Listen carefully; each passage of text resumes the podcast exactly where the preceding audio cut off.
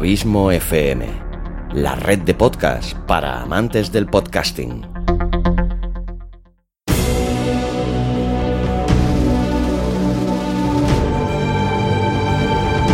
Una producción de Abismo FM y Lorincisus, creada para todos aquellos que quieren disfrutar de su tiempo libre escuchando grandes historias.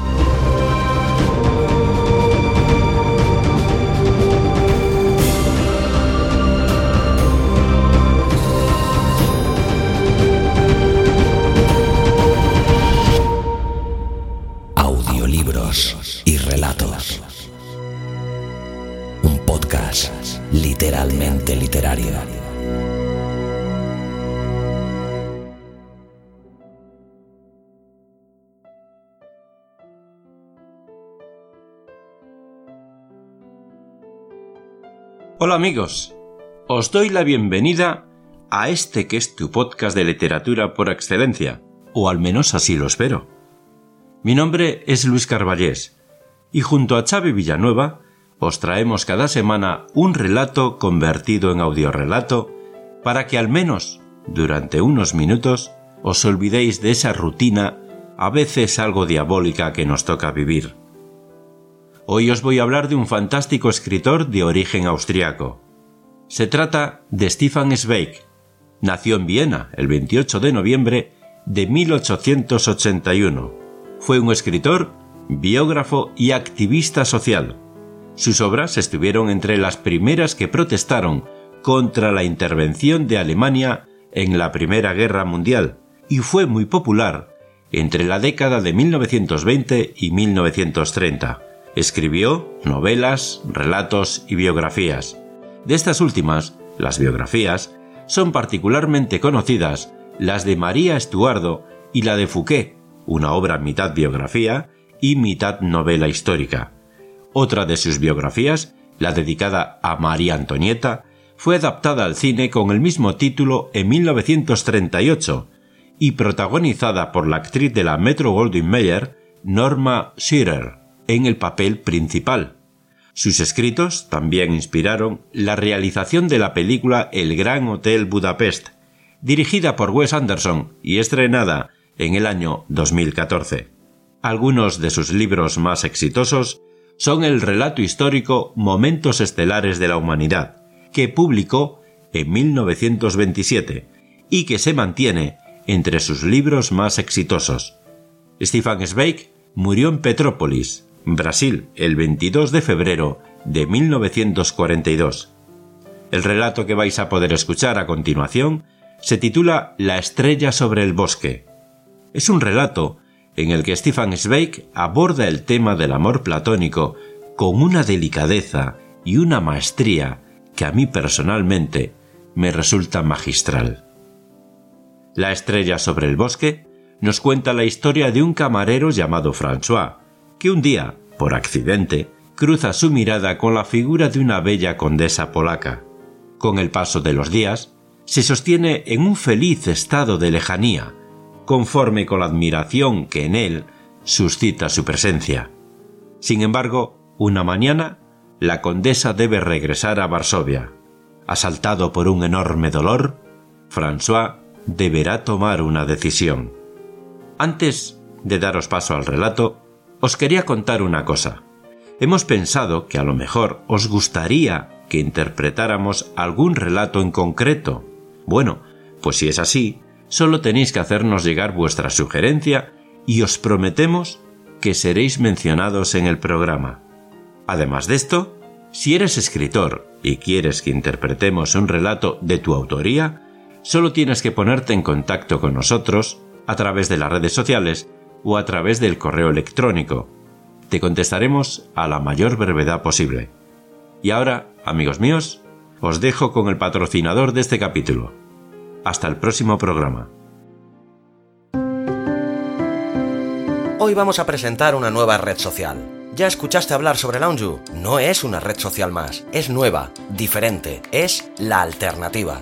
Lounge es innovadora, desde la estética hasta las funcionalidades. Por ejemplo, ¿escuchaste hablar alguna vez de la socialización activa o del termómetro de contactos? Pero lo importante de verdad es su aspecto ético. Nada de algoritmos de inteligencia artificial que deciden lo que ves. De venta de datos de usuarios, de anuncios a tope, más y más, de megaempresas con residencia en paraísos fiscales, de censura incontestada. En esta nueva, tu nueva red social, el centro eres tú retomando el control sobre lo que ves, para que los usuarios os sintáis personas de verdad. Ya está bien de redes sociales que no te respetan. Ha llegado la hora del cambio. Aquí tienes la alternativa. Descárgate Lounge en tu móvil o úsala en tu ordenador.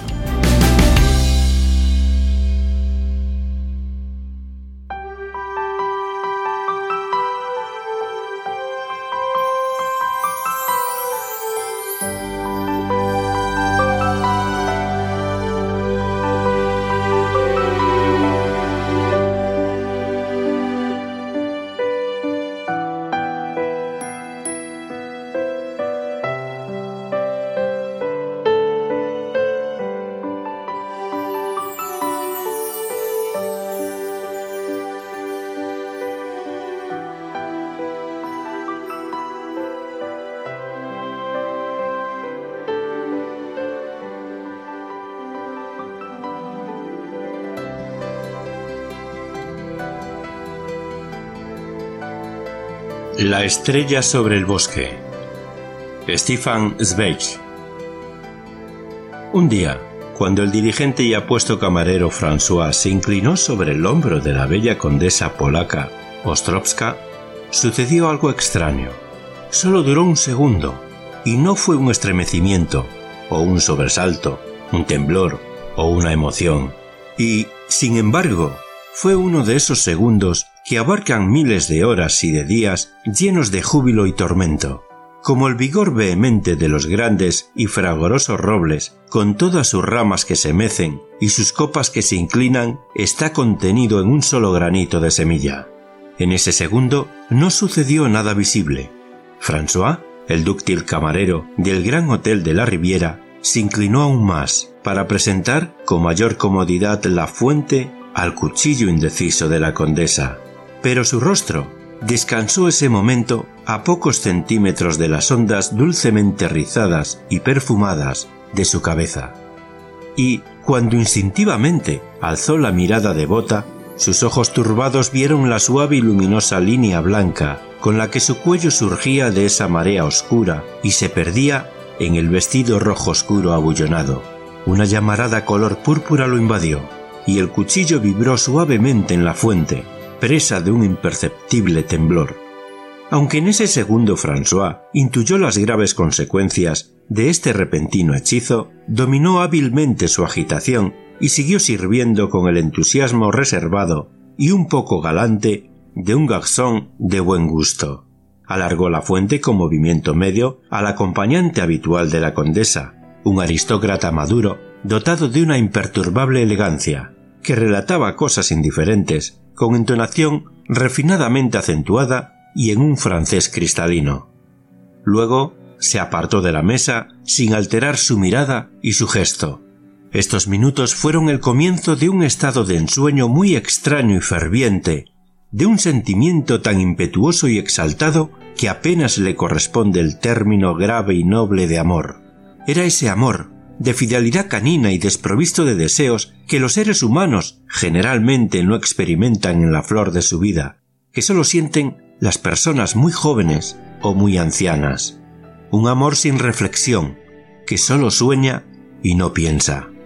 Olvidó por completo ese injusto y, sin embargo, inalterable desprecio que incluso personas inteligentes y circunspectas manifiestan hacia seres humanos que visten el frac de camarero no especuló sobre posibilidades y casualidades, sino que aumentó en su sangre esa extraña inclinación hasta que su profundidad escapó a toda burla y crítica. Su ternura no era la de las miradas secretamente alusivas y al acecho, la temeridad de los gestos atrevidos que de repente se desata, la pasión sin sentido de labios sedientos y manos temblorosas.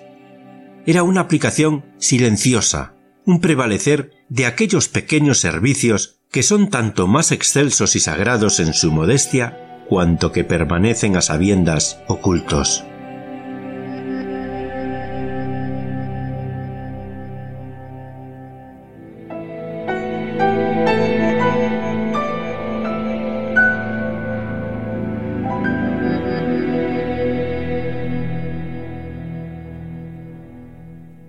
Después de la cena, alisaba las arrugas del mantel delante de la silla de la condesa con dedos tan tiernos y dulces como quien acaricia las manos queridas y plácidas de una mujer.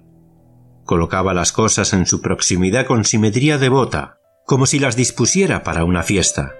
Con el mayor cuidado, llevaba las copas que habían tocado sus labios a su estrecha y poco aireada buhardilla, y de noche las dejaba relucir a la luz perlada de la luna como si fueran joyas preciosas.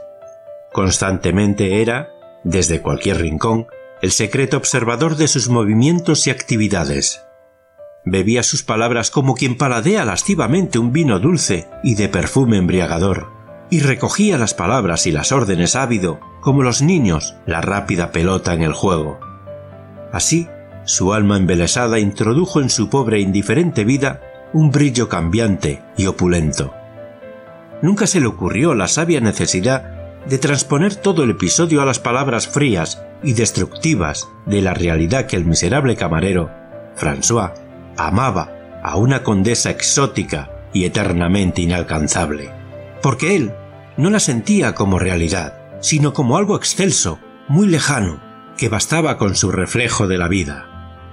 Amaba el imperioso orgullo de sus órdenes, el ángulo dominante de sus cejas negras que casi se tocaban, el pliegue indómito alrededor de la boca fina, la gracia segura de sus gestos. La sumisión le parecía a François algo natural y sentía como dicha la proximidad humillante del servicio modesto, porque gracias a ella podía entrar tan a menudo en el círculo seductor que rodeaba a su amada. Así despertó de repente en la vida de un hombre sencillo un sueño, como una flor de jardín noble y cuidadosamente criada, que florece en una carretera donde el polvo de los caminantes ahoga todos los brotes. Era el vértigo de un ser sencillo, un sueño embriagador y narcótico en medio de una vida fría y monótona. Y los sueños de seres como él son como barcas sin timón, que van a la deriva, presas de una voluptuosidad fluctuante, sobre aguas silenciosas y espejeantes, hasta que de pronto su quilla choca con una sacudida seca en una orilla desconocida.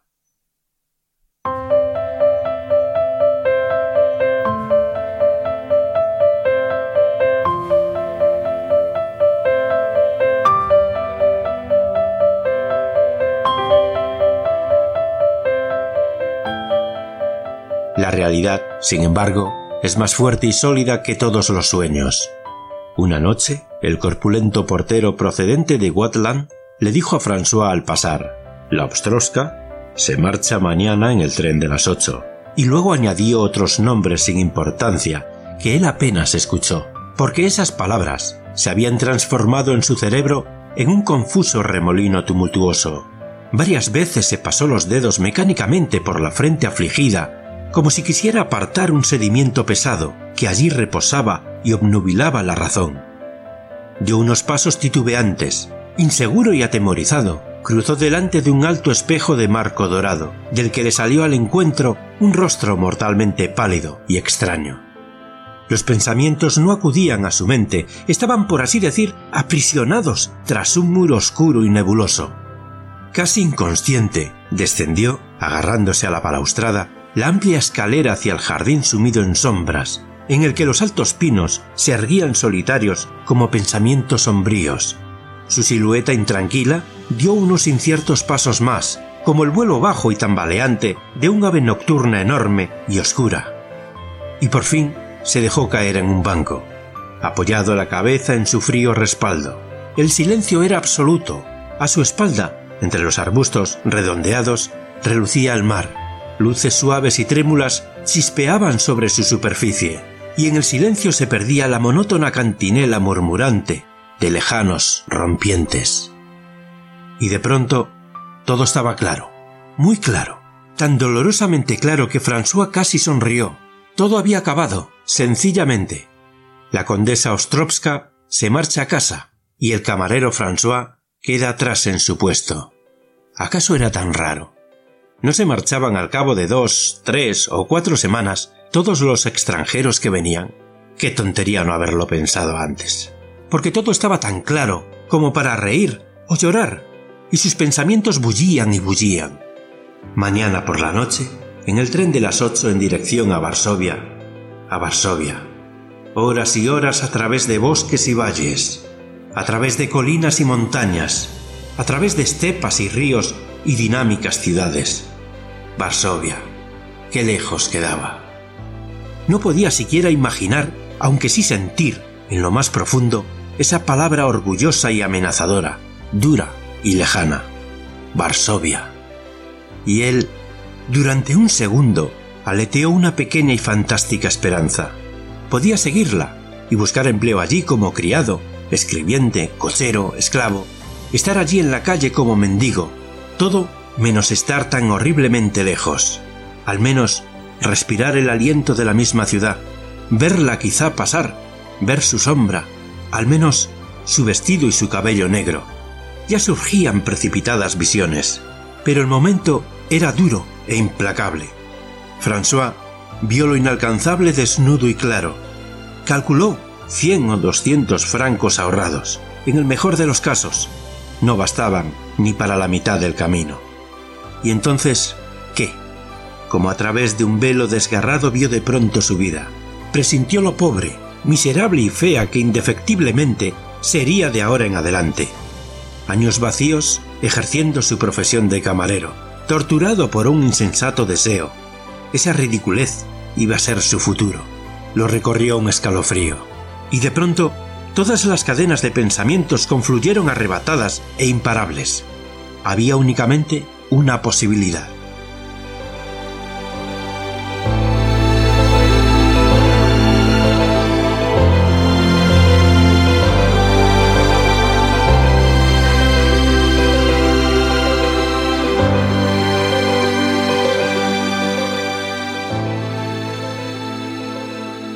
Las copas de los árboles se mecían en una brisa apenas perceptible.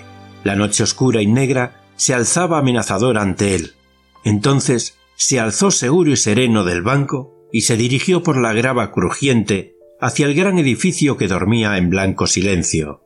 Debajo de una de sus ventanas hizo un alto. Estaba ciega y sin un signo brillante de luz en el que se hubiera podido encender el deseo soñador. Ahora su sangre circulaba con latidos tranquilos, y se alejó como alguien al que ya nada confunde y engaña. En su cuarto se echó sin agitación alguna sobre la cama y durmió con un sueño denso y sin imágenes hasta la señal matutina del despertar. Al día siguiente, su comportamiento se ciñó por completo a los límites de la deliberación meticulosamente definida y de la calma forzada. Con fría indiferencia cumplió con sus obligaciones, y sus gestos tenían una seguridad tan absoluta y tan despreocupada que nadie hubiera imaginado detrás de la máscara falaz la amarga decisión.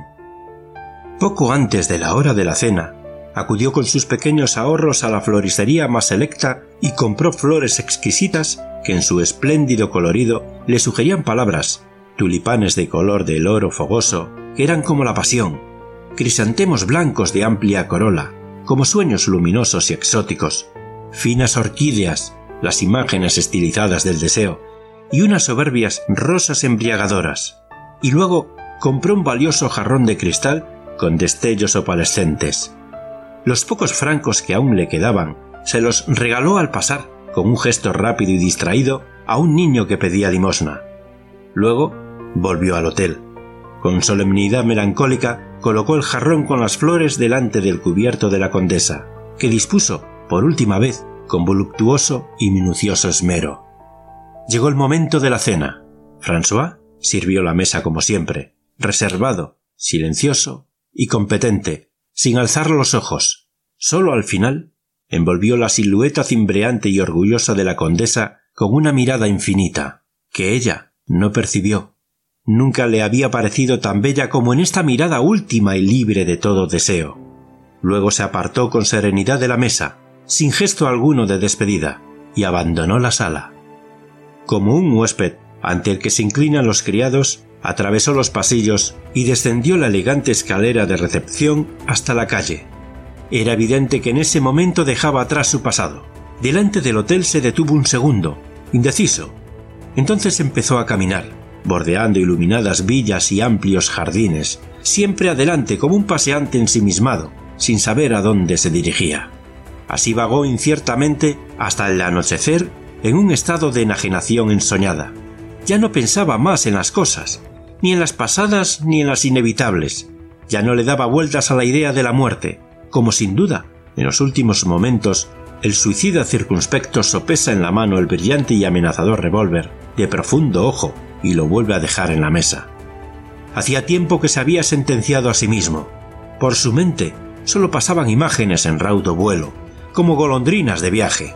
Primero, los días de la juventud, hasta aquella fatal hora de clase cuando una estúpida aventura lo propulsó violentamente desde la perspectiva de un futuro prometedor a la confusión del mundo. Luego los viajes incesantes, las dificultades por el sueldo, los proyectos, una y otra vez fracasados, hasta que la gran oleada negra, que llamamos el destino, quebró su orgullo y lo dejó abandonado en un puesto indigno. Muchos recuerdos multicolores pasaron revoloteando por su mente. Por fin relució el suave reflejo de los últimos días en sus sueños despiertos, y de nuevo abrieron violentamente la oscura puerta de la realidad que debía traspasar. Recordó que deseaba morir en ese mismo día.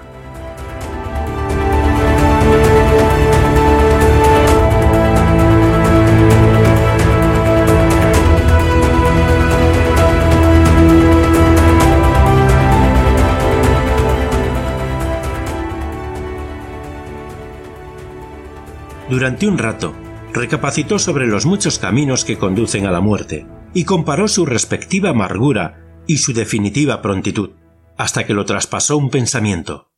En su sombría cavilación se le ocurrió un funesto símbolo. Así como la condesa había arrasado inconsciente y destructivamente su vida, así debía arrollar también su cuerpo. Ella misma lo llevaría a cabo. Ella misma consumaría su obra. Y ahora, sus pensamientos se aceleraron con increíble seguridad. En algo menos de una hora, a las ocho, salía el expreso que la llevaba a su encuentro. Se arrojaría debajo de sus ruedas, se dejaría destrozar por la misma fuerza arrebatadora que le arrancaba a la mujer de sus sueños, se desangraría debajo de sus pies. Los pensamientos galopaban y se perseguían jubilosos. François ya conocía el lugar. Más arriba, al borde del bosque, donde las copas frondosas de los árboles oscurecían la última vista sobre la cercana bahía. Miró el reloj. Los segundos y los latidos de su sangre casi marcaban el mismo ritmo. Era hora de ponerse en camino. Y ahora, de repente, sus pasos cansinos se volvieron elásticos y decididos, con ese ritmo duro y precipitado que el sueño mata en su avance. Agitado, se precipitó en el esplendoroso crepúsculo del anochecer meridional hacia el lugar en el que, entre lejanas colinas cubiertas de bosque, el cielo aparecía incrustado como una línea color púrpura. Y corrió hasta llegar a las vías del tren, que relucían como dos líneas plateadas y le mostraban el camino. Lo condujeron por una ruta sinuosa hacia la altura, a través de perfumados y profundos valles, cuyos velos de niebla atenuaban plateados la luz cansina de la luna lo condujeron ascendiendo a las colinas, desde las que se veía a lo lejos que el mar vasto y nocturno refulgía con sus brillantes luces costeras, y le mostraron por fin el profundo bosque mecido por el inquieto viento que sumergió las vías en las sombras que se cernían. Ya era tarde cuando François llegó con respiración entrecortada a la ladera oscura del bosque. Los árboles lo rodeaban lúgubres y negros. Solo arriba, entre las copas transparentes asomaba la luz temblorosa y pálida de la luna entre las ramas, que se quejaban cuando la ligera brisa de la noche las tomaba en sus brazos. De vez en cuando resonaban extrañas llamadas de lejanos pájaros nocturnos en el apretado silencio. Los pensamientos se le paralizaron por completo en esa aprensiva soledad. François solo esperaba, esperaba y miraba fijamente si allá abajo, en la curva de la primera serpentina ascendente, asomaba la luz roja del tren. De vez en cuando consultaba nervioso el reloj y contaba los segundos. Luego volvía a prestar atención al lejano grito del tren. Pero era imaginación suya. El silencio era total. El tiempo parecía haberse congelado.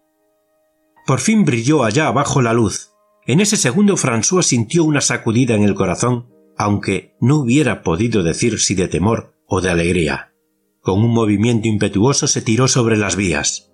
Al principio, solo sintió un instante el agradable frío de los raíles de hierro en su sien.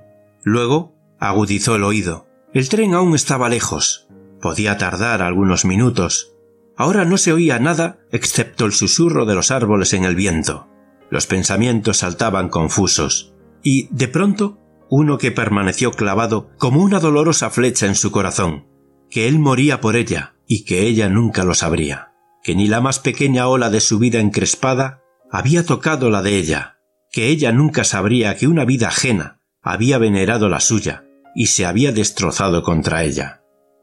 Apenas perceptible y muy lejano, se oía jadear por el aire casi quieto el golpeteo rítmico de la máquina que remontaba la pendiente, pero el pensamiento seguía quemando con igual fuerza y atormentaba los últimos minutos del moribundo.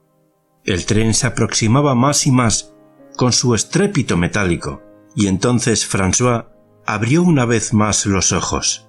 Sobre él se extendía un cielo mudo de un azul casi negro y las copas intranquilas de unos árboles, y sobre el bosque resplandecía una estrella blanca, una estrella solitaria sobre el bosque.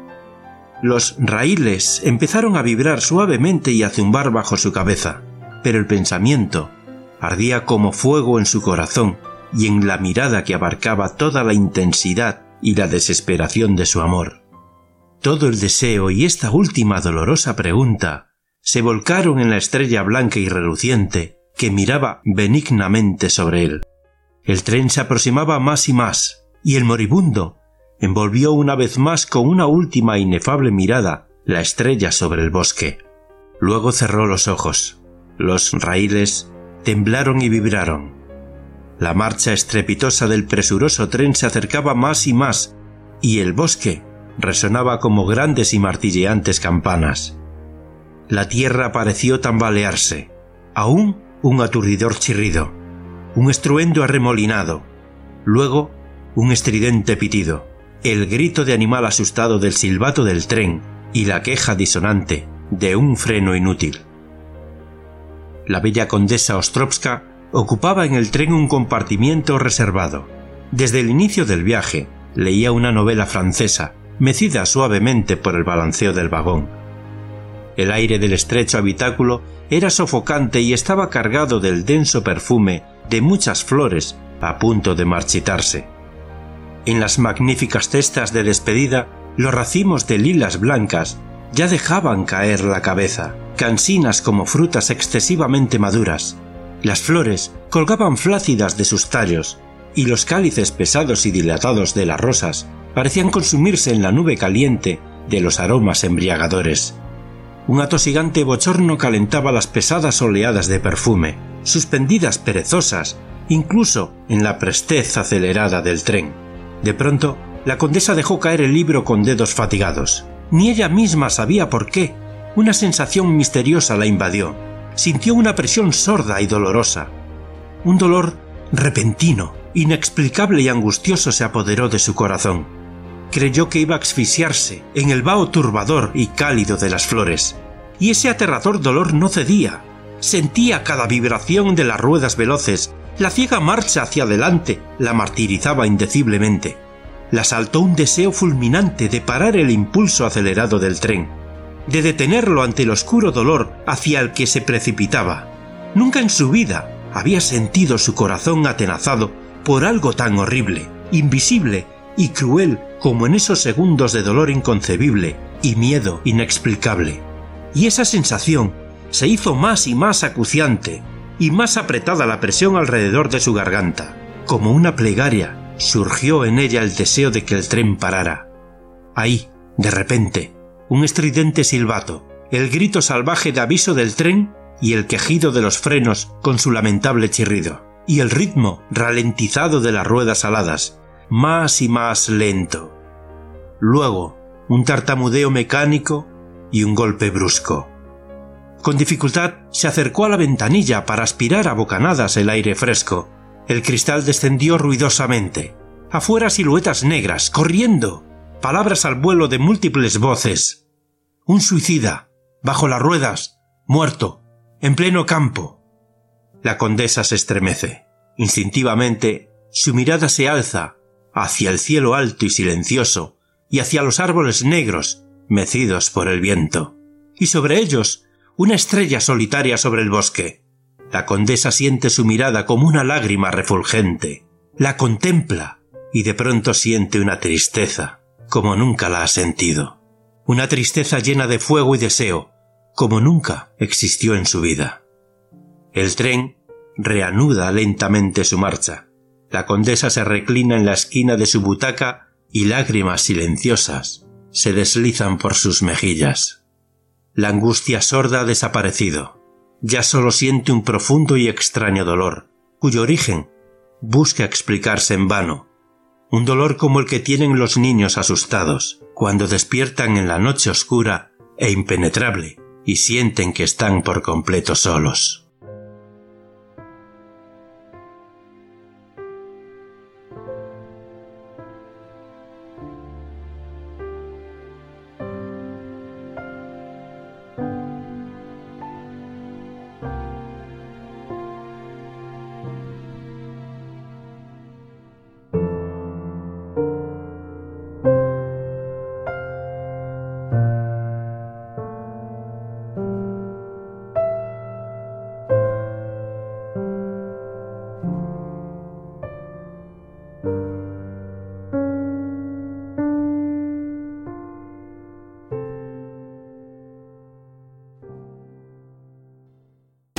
Si te ha gustado el relato, ayúdanos a hacer crecer este proyecto compartiéndolo en tus redes sociales o dejándonos un comentario tanto en el propio podcast como en su correspondiente artículo en la web abismofm.com.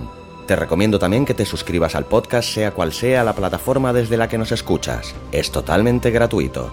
Si crees que nuestro proyecto es interesante, déjanos un tweet dándonos tu opinión con el hashtag audiolibros y relatos. Para seguirnos y comentarnos, sugerencias y peticiones, nos encontrarás tanto en Facebook como en Twitter, como Abismo FM y Lorincisus respectivamente. Audiolibros y relatos. Un podcast literalmente literario.